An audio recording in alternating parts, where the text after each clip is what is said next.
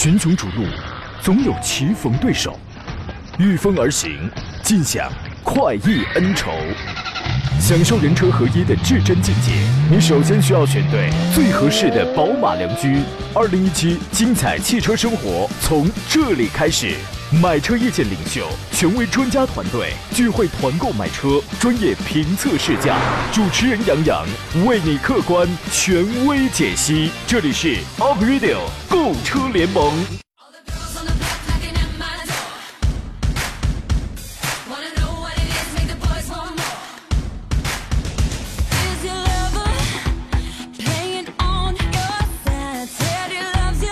来，诸位，既然鞭炮齐鸣，既然锣鼓喧喧天，既既然只差我了，那咱们就立马开始吧。欢迎各位在星期二的上午时间收听山东交广一如既往开始直播的 April 购车联盟，我是杨洋，在济南问候全省的汽车达人们啊。今天呢是这个山东胶东地区的朋友，可能都是要过一个节日，今天是财神节，对吧？这个我不知道其他地方有没有这个传统啊。我是从小我好像受这个的感染，好多年都都没那什么了。但是今天我知道胶东地区的朋友可能挺在乎这个啊，注意环境，注意环境保护，好吧？你没事你放点气球什么，这个也是可以的。但是呢，既然是一个民间的节俗啊，我觉得要祝愿大家大吉大利啊，祝你们发财。这个你们要记得。这个正经发了财之后啊，要关爱像我这样的这个体质孱弱、长得偏瘦的主持人。你们没事要请我喝茶，请我吃饭啊！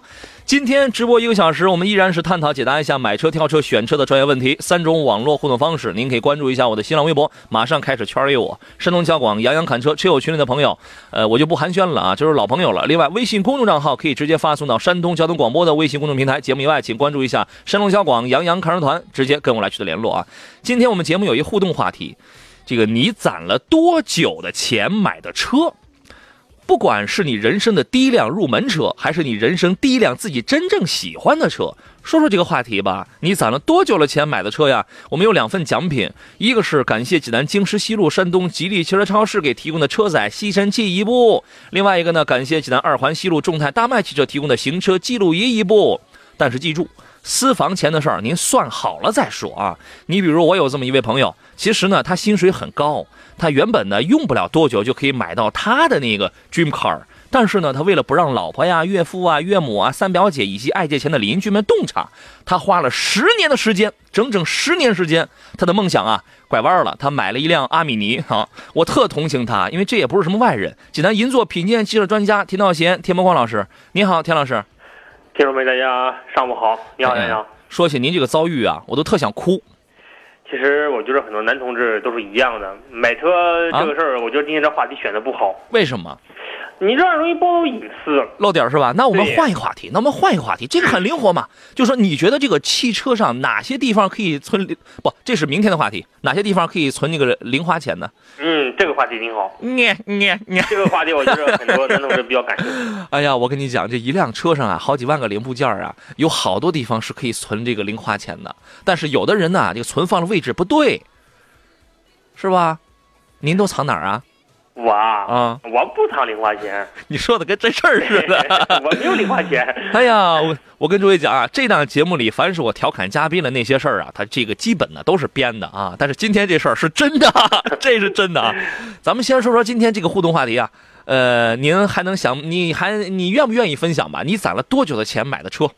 呃，应该说我这个职业挺特殊哈，啊我的应该说我接触车比较多，所以说我第一辆车我基本上没攒钱，我用我一个月工资买的。呃，阿米尼啊，呃，还是雅迪？现在来说，阿米尼也。用不了买阿米尼的钱，当时我啊应该说，我用了几千块钱买了一台我凤凰自己入门的车。哦，是吗？对，这个其其实后来慢慢的呀，随着这个月收入逐渐增加了，你每个月多了得一百二百的块这个块钱，但是你你买不回当年那个快乐了。嗯、其实当年也不快乐，当年那个车确实啊修的我挺 恶心。起码它增长了技能是吧？哎对，让我它增长了经验车挺好，啊。因为有了那台车，嗯，我走了不少地方，是吧？学了不少汽车知识。啊对，哎呀，万幸要感谢这台车，这是啊对。所以你会发现呢，有的时候其实不在于这个车的价格是贵啊，就还是怎么着，重点是经历。对吧？呃，所以我们说呀，它这有可能是我人生的第一辆入门车，也有也有可能我通过了自己的正经八百的这个努力，它是第一辆我自个儿真正喜欢的车。我们说这个话题，你攒了多久钱买了车，并不是要去算你的收入，因为那个跟我们也没什么关系啊。其实就是想让大家回忆起当初的这份经历，我觉得这个是很宝贵的，对吧？啊，待会儿咱们来看大家的这个留言。呃，要说这个事儿呢，其实它跟我们呃要说的下一个事儿是有些关系的。比如说，马上要发生这样一件事情，就是我含辛茹苦，我攒钱，对吧？我这个终于耶，我终于我可以买我的 dream car 了。但我突然发现已经没有了，它已经禁售了，它已经不卖了。就是这种情况呢，很可能在二零，比如三几年、四几年、五几年，没准它就要实现了。近日开幕的二零一七年中国汽车产业发展国际论坛上呢，工信部副部长辛国斌他表示说，这个工信部呢现在已经启动了燃油车时间表的研究。其实这个主要指的是燃油车要退出中国国内市场的这么一项研究。那么，如果呃当这个时间表一旦定下来的话，那就意味着燃油车要挥挥衣袖，不带走一片云彩，跟我们要要告别了。但是话说回来，新车的这个代替，这是大势所趋，也是为了让我们长久的生活的更加的美好啊。也许在未来几十年之后呢，我们的这个后代，他的这个享受到的这个环境、空气，那就要比现在那那就要好很棒。啊，所以说对这个问题您是怎么来想的呢？其实国内这种做法，很多国外成熟市场已经在做了哈。嗯就像荷兰、英国、德国很多市场已经明确的推出了，就是我哪一年，嗯，这个柴油汽车停产，或者柴油汽车你不不是不是柴油汽车，就是燃燃油车你不能上路，或者是我你不能生产了，这样的计划其实早都有了。对，已经有了这个时间表。荷兰跟挪威是二零二五年。其实都有了。国内这个这个这个动作的话，其实也是落后于国外一些发达市场的，但是很高兴能看到这样的市场出现啊，嗯确实是因为这种像汽油、柴油这这种珍稀类资源肯定会越来确实有污染越少。对，将来电的车，包括现在这种油电混合的车，将来一定会是趋势的。嗯，确实是有污染。我们不经常讲吗？这个勿以恶小而为之，勿以善小而不为嘛，对吧？呃，面对生态环境啊，其实之前呢，有一些国家已经做了这个燃油车的计划，比如法国，它当时它是宣布这个咱呃也不知道人家是哪一年宣布的，反正这个最 最后头那个截止时间，法国是二零四零年之前要禁售汽油车跟这个柴油车，呃，然后德国是二零三零年以后要禁售这个传统汽车，荷兰跟挪威是二零二五年。然后，呃，亚洲的情况呢？日本丰田当时一五年的时候，它宣布到二零五零年要停售纯汽油车，届时它只卖这个呃燃料汽车。呃，印度呢是到二零三零年或者是二零三二年啊，到到这个时间，它就只卖这个汽车呢是以石油燃料为主的这个车辆。他可能他的意思是不是？反正他们说话我们向来听不太明白啊。他这个意思是不是要研要以石油燃料为基，要研发点这个新能源什么的啊？祝你们成功啊！这个所以说对于我们而言呢，第一从大的方向上讲，这是大势所趋，这是一个好的事情，对吧？第二一个呢，我觉得现在啊，该开始转变一下思路了。对，是吧？咱们得挑灯夜读，得研究一下不烧油的新能源车了。包括咱们这个广大消费者，您看，你咱们备不住二零三零、四零、五零哪一年，咱们真就买不到这个汽油车了。那么一些新产品会越来越好，我觉得这个错不了，对吧？啊，我们先进入今天节目的第一段广告，回来之后我们再接着聊。来，诸位，我们继续回到节目当中啊。既然咱们说到这个要转变思路了，我给你来一个活动啊。呃，如果你想五万元以内买一款安全又省心的新能源代步车，请关注一下本期的杨康团北汽新能源纯电动汽车全系年度超低价团购，更有五千元好礼相送。主打车型是北汽的 EC 幺八零，五万元以内人人买得起的电动国民车，续航一百八，三元锂电池，八年或十万公里质保，家用两百二十伏即可充电，百公里电费六块钱。本次团购还可以免费赠送移动充电宝，仅送无座，上下班代步购物、接送孩子完全满足。本周末两天呢，山东交通广播的主持人会在会分别在聊城和济南啊，周六在聊城，周天在这个济南，你能见到那个长得特别美的啊，他们长得特别漂亮的这个主持人，将带领大家一团到底。欢迎这两座城市的朋友啊，到这个现场来参加。当然，接下来还会陆续有全省四个地市的活动啊，您可以提前预约报名嘛。电话一个是幺八零零五四幺幺零幺幺，这是其一的报名方式。其二呢，您可以关注微信公众号“山东交通广播”六个字，在首页团购报名当中，正确的填写、准确的填写一下信息，就会有专业客服给您来这个进行回访了啊。说到我们今天这个互动话题啊，那个纯羊毛说没攒钱，银行帮攒的。现在的银行多么强大，都帮您攒钱了啊！光影说，我的第一辆车新桑塔纳，我用了十年时间啊，谈了一个女朋友，然后那彩礼买了这辆车，准备换捷德，打算呢用六个月时间。那那你可得加油啊，这个，哈你六月之后捷德还指不定有没有，还指不定那都换代了。我顺便问一下，捷德、朗行、领动该怎么来选？田老师认为呢？呃，真说不好，六月之后捷德到底还卖不卖啊，说的真好，你把人给说没了。其实很多人选择捷德的目的，其实就是相中的这种跨界车这种空间啊，嗯包括这种底盘的高度啊。我身边太低了有两三个那个开捷德的，啊呃他们选择的可能是六座的，可能更多的就是想选一个大空间，嗯，这样的像 MPV 这样的车型，呃，它的优势确实是这款车很省油哈，嗯但是这款车用的 CVT 的变速箱，嗯它的提速一般，嗯，有时候会出现您猛踩油，转速在涨，但是打滑啊对，会明显的打滑的情况。嗯嗯、这也是好多 CVT 在所难免的事情哈。嗯嗯，好多本田的车 CVT 的都会有这种情况。呃，它但它会慢慢的会提速会增长，它不像在正常有有档位的换挡那么顺畅。嗯。还有一个他看到的是朗行是吧？呃，有一个朗行，上汽大众的朗行，还有一个现代的领动。朗行怎么说？朗行应该说这一款它的销量虽然没有朗逸好哈，嗯但是它是一个这种跨界车的话，确实走的这种跨界的风格。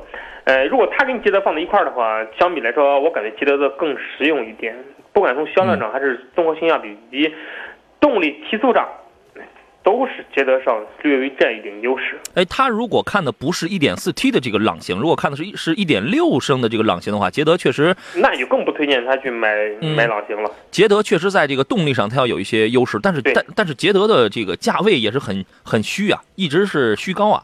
对，捷德的价位，因为它市场决定了它的价格。很多人车型为什么市场价格一直在高位，就因为市场决定，并不是说它自己本身就好多车销售销量情况好，嗯，市场认可度高，它自然就保这个高位。是吧？你从您朋友来讲的话，如果因为你个捷德的底盘实在是太低了，确实是非常的低啊。如果你是你要考虑一下你的这个使用的路况啊，呃，看你是是这个在哪儿跑。当然，像是低如飞度啊，低如这个幺零五的那个 Octavia，然后这个低如天籁啊，啊，这人家天籁眼睛不低啊，呃，反正也都能用。重点看看你这个路况吧。我觉得在捷德和朗行之间来挑一个吧，对，是吧？对，行，那您在这里边儿挑一挑啊。我们有朋友给我们提供一路况，我来说一下。热心听众肖先生，谢谢。他说 G 幺八荣高速和，嗯，这是和什么立交？ST 二零幺，ST 二零幺立交，我真不知道这个位置在哪儿。就是青州到东营港方向匝道呢封闭维修，不能通行，大概需要十天左右的时间。建议在最近这一段时间呢，大家可以绕行啊。谢谢肖先生提供的这个我不太了了解的这段路，谢谢啊。枣庄玉帝说呢，我攒了三年。五万块钱，然后父母又给了五万，哎，买了我当时人生的第一辆车 Polo。哎，你这个故事啊，就让我想起了我攒了六年，然后攒了一万块钱啊，然后父母借了九十九万啊，我买了哎，路虎，哎，我买了人生的第一辆 揽胜，我买了人生的第一辆 Panamera，你看我也挺不容易的，我跟你讲，哎呀，容易吗？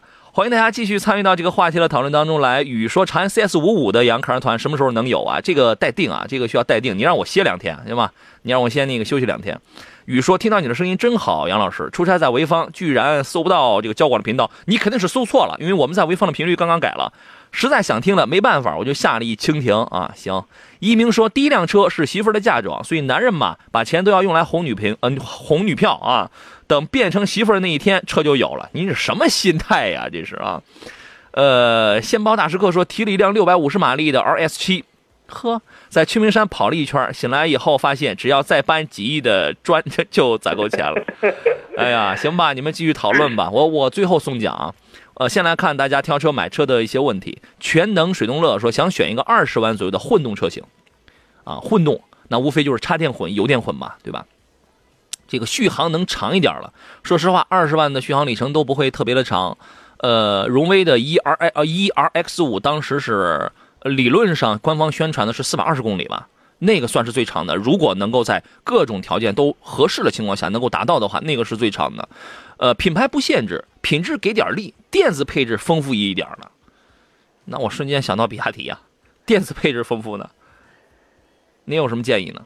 嗯，其实现在这种市场情况之下，想选油电混合的，我我更多建议的还是选就是这种传统的油电混合。嗯插电式的虽然是好哈，嗯但是毕竟价位在高。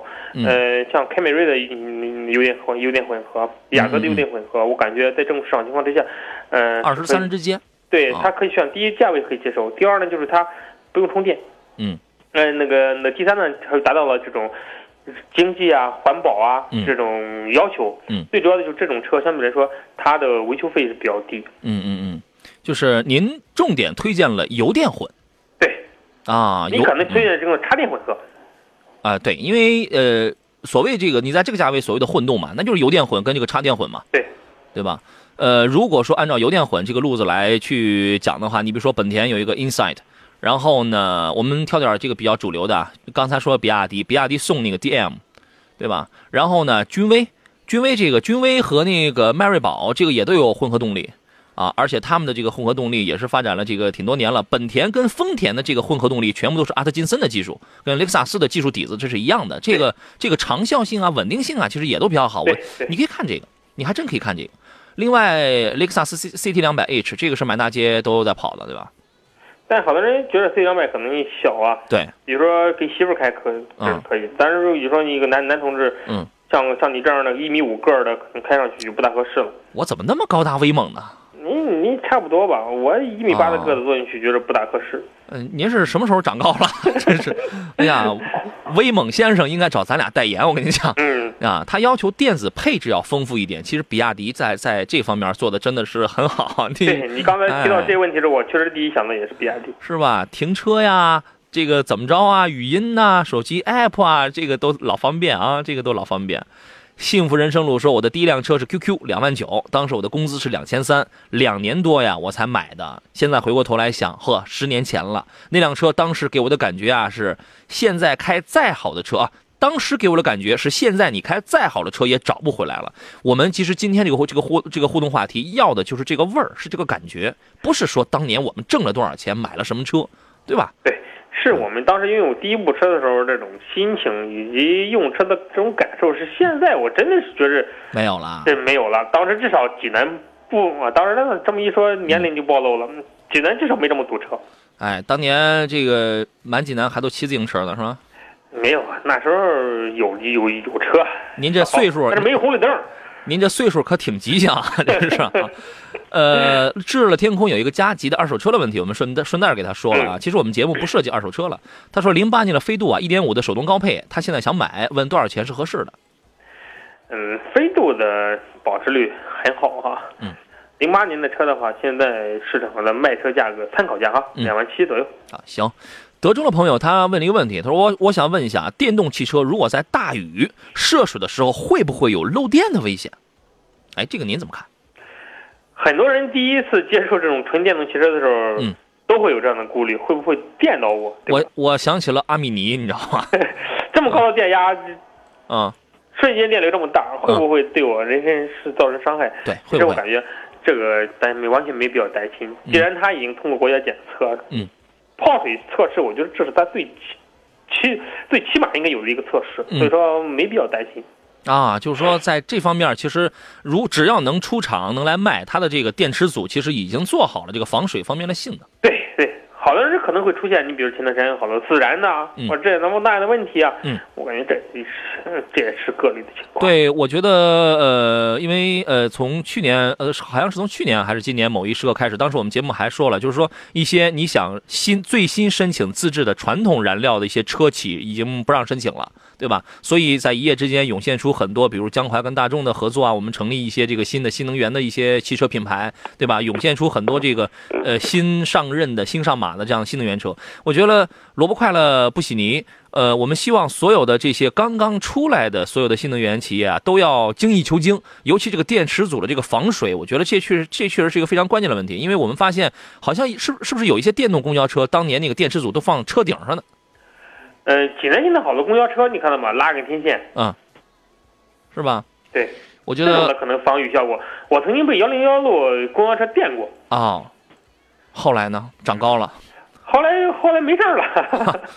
行行，你加油啊！所以说，呃，一方面我们呼吁所有的车企，就是正牌子这个车企啊，都要做好这个工作。另外一个，确实能上路跑啊，能达到国家这个标准，我觉得这方面应该没问题。对，好吧。吃鱼只是鱼嘴说，钱呢我已经攒好了，我想要二宝嘛。奥德赛呢还差点儿，所以买一个五座啊。你说出去玩儿该把谁放在车顶上呢？嗯，这是一个 question，我跟你讲，这这个是一个问题啊。好了，我们进入半天广告啊，稍事休息一下，回来之后继续来解答各位挑车、买车、选车的专业问题。我是杨洋，这里是 Aprilio 购车联盟，有问题欢迎通过网络互动方式，在最近的这段时间跟我来取得联络。咱们待会儿见。群雄逐鹿，总有棋逢对手，御风而行，尽享快意恩仇。享受人车合一的至臻境界，你首先需要选对最合适的宝马良驹。二零一七精彩汽车生活从这里开始。买车意见领袖，权威专家团队聚会团购买车，专业评测试驾，主持人杨洋为你客观权威解析。这里是 Up Radio 购车联盟。来，诸位，我们继续回到节目当中，这里是山东交通广播正在为您直播的 Aprilio 购车联盟，我们解答的是挑车、买车、选车的专业专业问题啊。我是杨洋。当你真的考虑不清楚该买谁了，或者说是身边的七大姑八大姨给你的建议太多了，让你有点蒙圈了，欢迎跟我们来聊一聊，因为在这个事儿上我们还算是专业的啊。呃，近期我们不开电话。各位可以通过三种网络互动方式跟我们来进行交流，我的新浪微博呀，还有我们微信公众账号以及车友群里边，你们所有的发言我全部都可以看得到啊。今天呢，我除了这个解答问题之外，我们还有一个互动话题，叫做你攒了多久钱买的车啊？不管是你人生的第一辆车，还是你人生当中第一辆自己真正喜欢的车，你可以说一下这个话题。我们的目标不在于探讨一下钱的问题，在于让你回忆起当初的那份子情愫啊。两份奖品，一个是山东吉利汽车超市提供的车载吸尘器一部，一个是众泰大迈汽车提供的行车记录仪一部啊。呃，座上宾呢是来自济南银座品鉴汽车的专家田道贤、田伯光老师。田老师你好，大家中午好，你好杨洋。我们来看看大家的这些个问题啊，问问题的特别的多。陈雷啊，陈雷这位先生他昨天的那个问题，其实他就问了，我们没时间来说啊。嗯，sorry，可以是啊。他说呢，一直很关注三菱的 Pajero 四驱行政版。哦，那这个车真的很老了。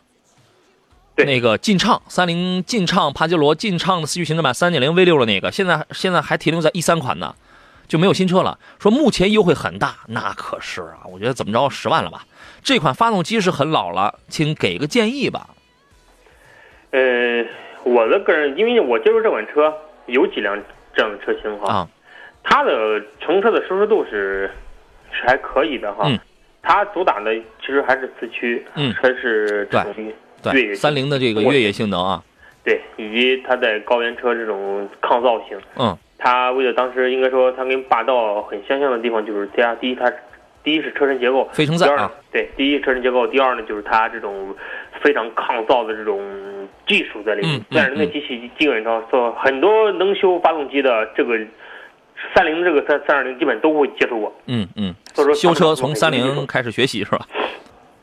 不能说从这学习吧，因为国内很多车型都在用这个三菱的机器。对，三菱模式，对的，对，所以早些年的时候技术含量，对它优点在哪儿？就是维修费便宜，嗯你能买到的就是相对来说比较纯正的这种，带这种车身结构以及这种越野系系统的这种车型。嗯但它放的放的就现在这种，大家越来越推崇舒适度啊，越来越推崇这种经济燃油经济性环保的这种情况之下，它显得有点格格不入，所以说就它的价格优惠幅度非常的大。嗯，对，嗯，以至于价格上很多人说非常心动，但是这种情况之下，我感觉买这类车型还是要看它的用途。如果您是正常的上下班用，你想作为就是代步来使用的话，嗯。我非常不建议你买去买这款这款车。第一是变速箱的，变速箱它用的五 AT 的，对变速箱技术，嗯。包括发动机技术说不上好，而且很非常的油耗非常高，油耗高，对，不经济也不环保。呃，但如果你想特殊用途，比如说我就为了爬山，嗯。我就为了就是进藏，为了玩儿，嗯那你买它可以，对它会达到你预想，会花少钱办大事儿的这种效果。嗯，现在你就算你就算二十万吧，对吧？你就算二十万，对，你现在你二十万，你上哪去买个三点零的 V 六啊？买不到了，而且是吧这种挂这种四驱的系统的车型，现在国内、嗯、找不到。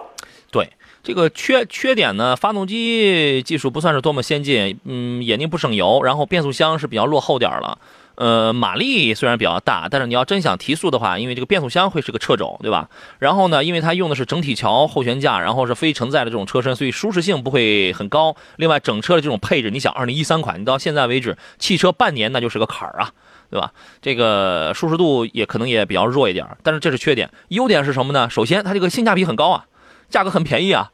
然然后呢，三菱的它它这套四驱啊，因为它虽然它中央它有它有分动箱，虽然它也是主要靠那个电电控多片离合器式的这个差速器的锁止，但是呢，功能还是很强大的。它这个不像是 Torsen 那样的直接，但是它功能还是很强大。你应对一应对一部分这个艰难路面啊，这个真没什么问题。另外，非承载车身的不舒适性既是缺点，其实也是优点，对吧？呃，如果你真的需要在二十万左右买一辆这样的硬汉的玩家的这么一个车的话，哎，我觉得这个还挺合适的。那你就需要接受它的我们刚才说的这些个东西啊，您自个儿去考虑吧。呃，愿得一人心，白首不分离。说杨你好，我我我男我男票啊，我男票想换一个车，最近看的是雷克萨斯 ES 和凯迪拉克的 ATS L，都是高配的。我的天哪，都是高配的啊！各方面给一个建议。这个你不用看车，看你的男票是，看性格，对性格类型。看性格，对对，看人，这个看车是没有用的。此话怎讲啊？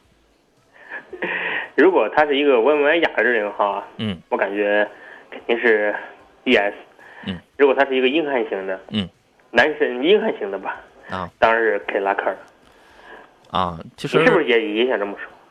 不是，我想把硬汉那个词儿，我想改成激进。好，呃，激情很多年轻的就是这种，呃 特别是年轻人哈，嗯，就追求时尚、嗯追求这种前卫的东西的，嗯，确实选择凯迪拉克的比较多。嗯，这个车多好开呀，马力多大呀，多好改呀，对吧？这是年轻人的这个一到两人的或者一人的这种激情驾驭的车子，对吧？而 ES 呢，即便他选一个三五零的话，其实这是一个温文尔雅、很儒雅的，就是挺有品质的那么一个选择。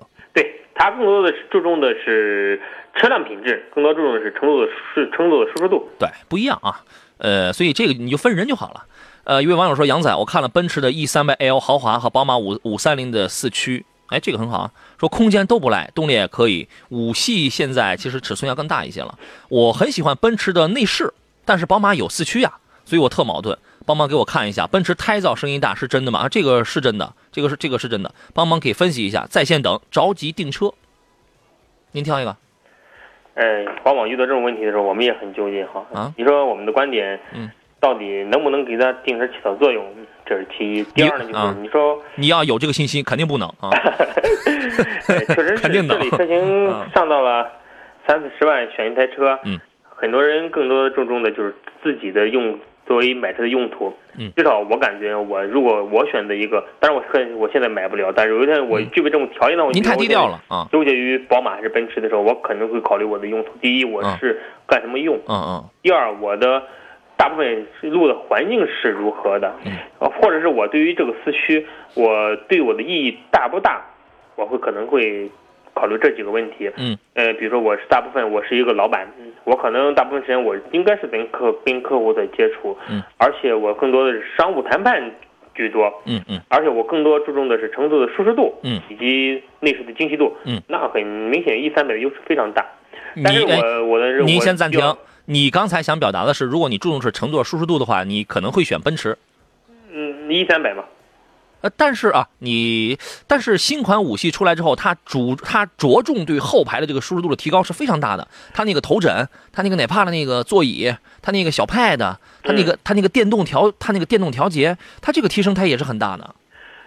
呃，虽然说新出了宝马之后哈，嗯来反对我在空间上，嗯，在配置上、舒适度上是有所提升，但我感觉它跟 E 三百之间还是有一定的差距。是吧？哦，然后嘞呃，但如果我是一个呃追求时尚，我喜欢越我喜欢玩啊，嗯或者是我对于更多注重家庭，呃，更多的注重只是安全，比如说我更多的注重我对四驱特确实是非常的重视，我感觉四驱东西对我很重要。嗯，那我感觉当然是宝马啊，五三零的四驱啊，嗯宝马做四驱虽然在 BBA 当中也是算是首屈一指。四驱也在一定程度上可以带来一些安全上的东西。对，特别是在雨雾天气的时候，四驱会非常明显的能够缩短刹车距离，会，而且在瞬间提速上会这个车会会比较快。嗯嗯，反正这俩车确实是挺难选。我觉得您说的刚才非常全面了，我也不准备再那个多说什么了，非常全面了。因为它俩放在一块儿，就是你有这个，我没那个。对，其实它俩的侧重点还是不一样。虽然说宝马这两年我逐渐在摆脱我这种好，我们先进广告，回来之后，好了，诸位，我们继续回到今天最后一段的节目当中啊，就是时间啊，永远就如同白色小马一样，飞快跑过狭窄缝隙，不够用啊，就是。刚才呢，田老师您说到了这种还是那种，你到底要说哪种其实我就说这种产品的定位是不一样的啊？他们面对用户群也是不一样的。虽然他他说某个产品努力的摆脱我身上这种阴影，嗯，使我看起来更全面，但是其实还是有带有原先车的身影。嗯，行。早上玉帝说，当年他买第一辆车啊，他他攒了三年啊，这个他已经说过了嘛，对吧？自己攒了三年，攒了五百块，然后父母给了五万块嘛，是吧？这个他说那个时候贷款很麻烦，全款买了。呃，没有一分钱优惠，就送了个贴膜，不像现在动不动就优惠两三万啊！他特地说那个时候也没有杨康团，杨你来的太晚了，我得先出生。我跟你讲，这个开夏利想开夏利想宾利说他的第一辆车是零八年买的八手的夏利两厢啊，一零年的车开起来真爽呀，上下班回老家真不错，就是跑起来漏风，异响很多，油耗很低，所以一零年我又买了一个三厢的夏利，至今开着很好，唯一的缺点就是夏天天天洗桑拿有点热，准备跟杨康团再买个好一点的，赶紧换了吧，赶紧换了。科迈罗说，我人生第一辆车是儿童小三轮，百公里油耗零升，这个多环保啊，这是，嗯，挺好。呃，刚才那位说近期有没有宝马、奔驰的这个团购呢？这个我现在我还不好说啊，我我准备把这个北汽新能源这个我们先办完了再说。呃，如果你想五万元以内买一款安全又省心的代步车，欢迎关注一下本期的杨康团北汽新能源纯电动汽车全系年度超低价团购，更有五千元好礼相送。主打车型是 EC 幺八零，五万元以内人人买得起的电动国民车，续航一百八，三元锂电池十八年或十五万公里质保，家用两百二十伏可以充电，百公里电费六块钱。呃，本回活动还可以免费赠送移动充电宝，仅凑五座。本周末两天呢，山东交广的主持人会在聊城和济南带领大家一团到底，欢迎两地的朋友到场参与。报名方式：其一是拨打幺八零零五四幺幺零幺幺，其二呢可以关注微信公众号“山东交通广播”六个汉字，首页有一个团购报名，填写信息，有人给您回电话啊。Sorry 啊，我们来看一下大家的这些个问题，好多呃，一生何求问的是杨你好，三系啊，三幺八家用怎么样？马马虎虎吧。其实现在放在竞争对手面前，三系确实显得有点势单力薄哈。哎，我感觉你要说一下奥迪 A 四了。哎，因为它的竞争对手逐渐都在换代，哦，新的产品不断的推出，在新技术上确实是超过了三系。嗯，当年三系主打我说我性价比多高，但是放在现在降价的各个车型降价面前，嗯它确实显得有点弱了。嗯，就是现在这个情况之下，呃我更多的建议大家去关注关注奔驰或者是奥迪的一些竞品车型，可能会花同样的钱买到更高配置或者更新年型的车型。嗯，三幺八呢也能用，但是就是稍微弱一点儿，对吧？对你花二十四五万，你其实完全能买到 A 四了。嗯 A 四的确实是在这种配置亮点上比它要多。呃，不行，你就使使劲儿，因为现在二十六能买三二零。对，王 Sir 说，我第一辆车呢用了一个月呀，因为攒不住钱呐，做了一个客户结款以后，立马就提了一辆艾瑞泽五呀。盐店天下说，我我一六年给媳妇儿买了一辆 Smart，至于攒了多久，我我这么跟你说啊，十天、二十天、三十天，媳妇儿走，我们买车去，挺好。我跟你说，这是特难忘的这个经历，是吧？骑猪去兜风说，本田 CRV 是不是全面召回啊？现在好像还没有召回，是不是现在不能入手啊？你要我来跟你说的话，我就建议你现在不要买。一是价格问题，二是因为它的刹车用了很多，它是第一次用这个电动控制的一些单元，啊，所以说它出现了一些问题，在北美出现了比较大面积的这个召回。你要我说的话，我都已经说的这么清楚，你为什么还要扎堆还要去买呢？对吧？呃，五言说杨洋你好，途昂这个车哪个配置入手的性价比要高一些呀、反正你要能跑起来的话，在价格跟车辆之间取一个平衡，那肯定是 2.0T 的喽。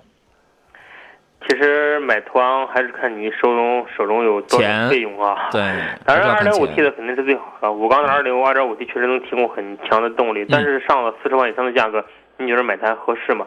但如果您很在意二点零 T 的这种动力，我建议您去试试啊，嗯能不能达到你心中预期的效果？如果觉得还行，嗯，那三十六万左右的这个价格是完全可以。能跑起来那就没问题啊，对对吧？巡航状态下，夜行者说：“杨你好，我的第一辆车二手松花江花了五千块，当时的五千对于我来说是一个不小的数字啊。到手以后我是擦的是锃明瓦亮啊，方向盘套、座套一个都不少，坐在车里太美了。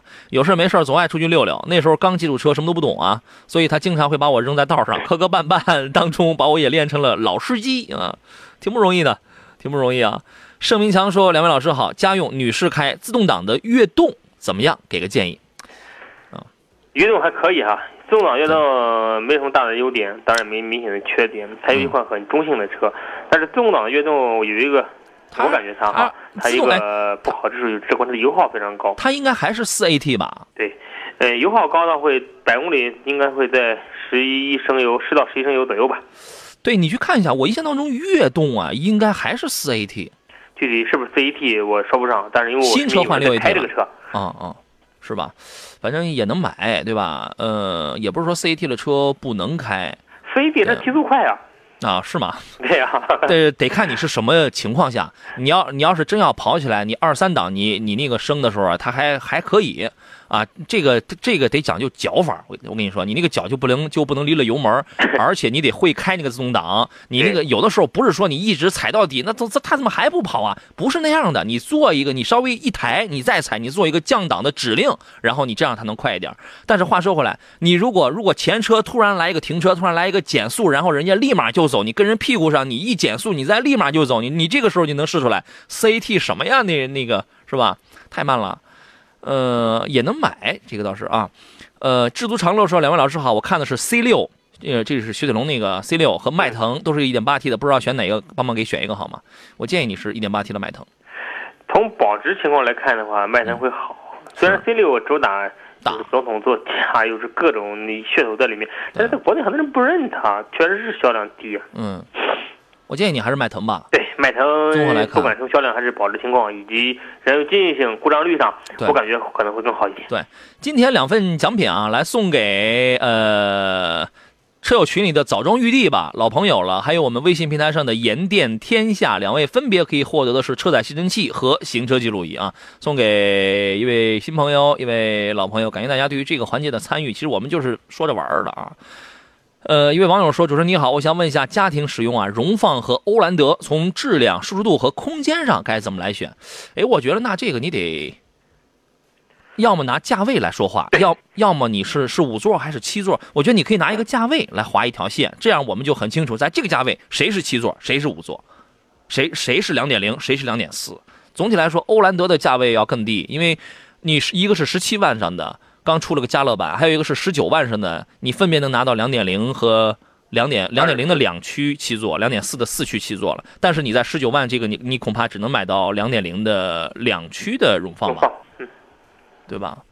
这个他俩你你你你会怎么来挑呢？一个是性能方面、性价比方面，一个呢可能是品质。我比较赞同你的观点，还是看手中的银子有有多少。你比如我花德杠，我就花十七万左右这个价位，嗯，那你就肯定是欧蓝德哈。但如果我花到二十二三万了，当然荣肯定，但就是荣放的优势会更明显。嗯，他刚才好像说了个空间是吧？空间欧蓝德这个大呀，后排空间欧蓝德大，而且欧蓝德底盘可能会更高一点。但是荣放有没有比欧蓝德要更好的地方呢？当然，荣放在，比如说这个技术啊，在内饰的 细腻度啊，嗯，保值就是舒适程度啊，哎，呃，稳定性啊，嗯，保值啊，对？这是它的它的优点。对的啊。所以说，看看你的预算吧。如果你的预算比较高一点的话，那就干脆那就买个荣放吧，对吧？如果预算比如说就在十七万左右，那就考虑我们花了一定的钱，然后尽量多的又买了七座，又买了大空间。你如果是奔着这种角度去的话，那么欧蓝德是可以的。所以再次印证了我们那个观点：车无绝对优劣好坏，只有适合与否。不同的人永远会有不一样的选择啊！欢迎下载五幺听手机客户端收听我们的节目，手机用市场下载五幺听 app。阿拉伯数字的五十一，听广播的听。今天节目就要到这儿了，再次感谢田道贤老师。咱们下回咱们好好讨论一下车上怎么存零呃那个零花钱、私房钱那个事儿，行吗？对，这这期我觉得这个问题虽然提出来了，我们没怎哎么讨论，挺遗憾。很很遗憾，我们这期节目我就决定了，凡是大老爷们儿都不要听，我们这期节目就是做给女同胞听的啊。其实我有很多地方想跟大家说，你看你也没给我机会。我觉得你出门出门容易被打，你知道吗？好嘞，谢谢，再见。好，再见。感谢电幕前诸位，明天中午十一点我们接着聊。我是杨洋，明天见。